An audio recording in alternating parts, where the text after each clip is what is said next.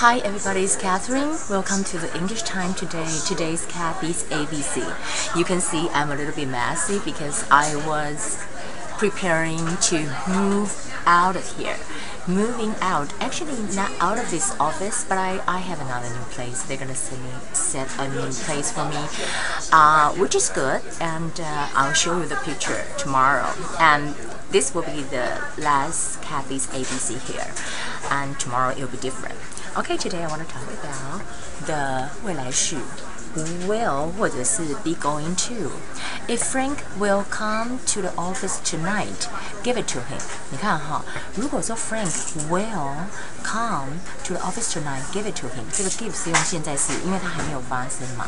那他就说，如果他今天会去的话呢，你就给他哈。那 They will leave for Japan before long.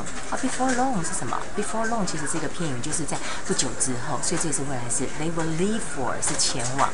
I'm going to go shopping this afternoon.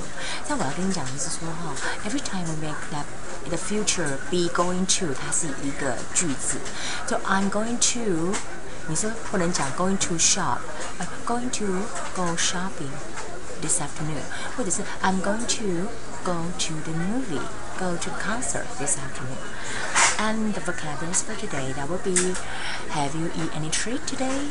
Treat 是对待或者是点心，fat 是脂肪，lose weight 是减重啊。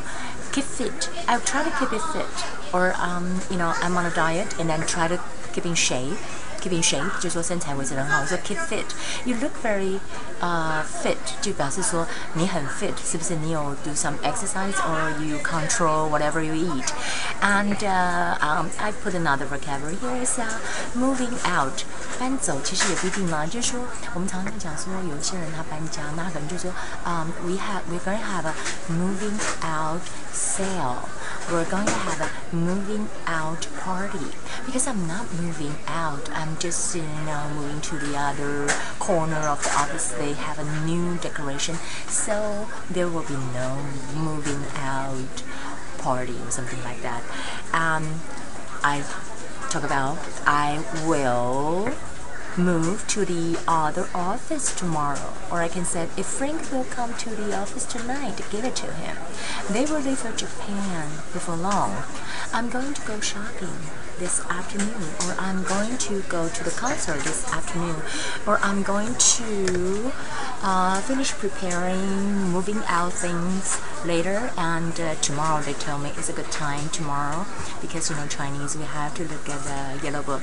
It's not a telephone yellow book, but it's a Chinese uh, lunar calendar yellow book and see which day is the best day. What is the you know date and when is the time to move. They told me that will be uh, uh, tomorrow before noon.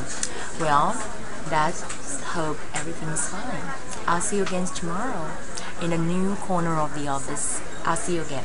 Bye.